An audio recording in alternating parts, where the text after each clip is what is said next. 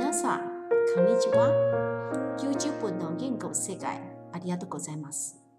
今日は14番目の番組で、この番組は去年の12月初めて放送されていたから、いつもお世話になっております。本当にありがとうございます。今日のテーマは何ですか最近、台湾高校の3年生、もう大学の入学試験を受けました。日本の方、もうすぐにで試験を行いますね。そして、試験前にいろいろな応援することもあります。例えば、新聞によると、今月で19日、静岡県の大井川鉄道の運転手は、鉄道線路の砂を小さい袋に入れて、近くの中学校の3年生、190人プレゼントしました。3年生はもうすぐで高校の入学試験を受けます。でも、なんでこの運転手がそういう応援をするの？日本では試験に落ちることを滑ると言います。運転手は3年生が入学試験に落ちないように、滑らない砂で応援しました。一方で、台湾にも受験生への応援することがあります。ただ、これは砂じゃなく、種子ですよ。種子とは日本語でちまきだよ。でも、ちまきと試験はどんな関係じゃありますか？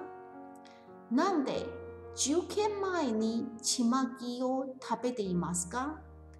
実はこれは中国語の応援象徴の言葉、包中ですね。包の意味は必ず絶対に問題ないの意味し、中の意味は試験を合格するの意味。だからこそ、包中の意味、ちまきを食べたら、絶対にで試験に合格するの象徴の言葉。どう？面白いですか？他の国にもそんな習慣がありますか？例えば、アメリカとカナダのでみんなご存知ですか？ご存知であれば、ぜひ教えてくださいね。Hello, welcome to Josephine's Language World. It is the 14th episode of this program today. And during these days, thanks for your listening and support. Then I'll have the strong desire and the motivation to have a chat with you here. And today, I will talk about in Taiwan and Japan.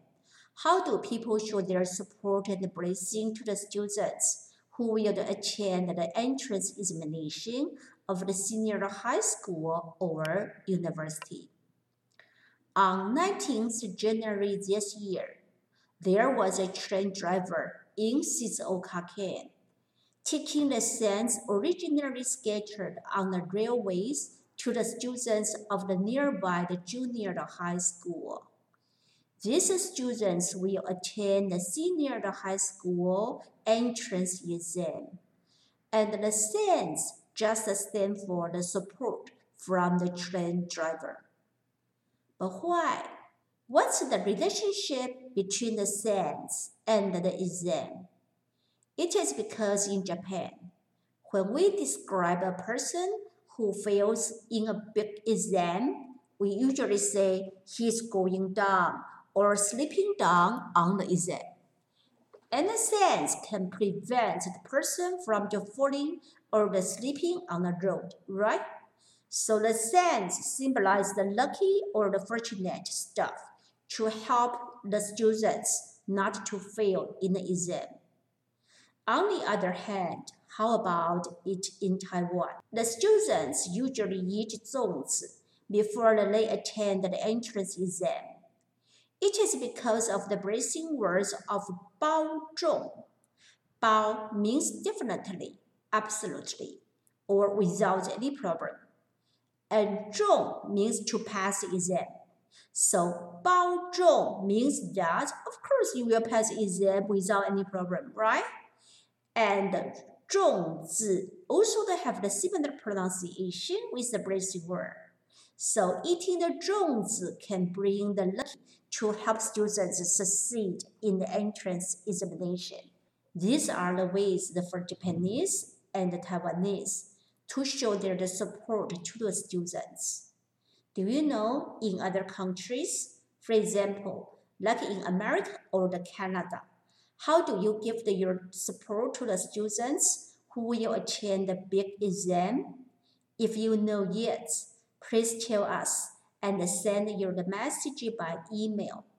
And of course, you can find my email address on the podcast. Look forward to receiving the yes soon. That's all for today. Thanks.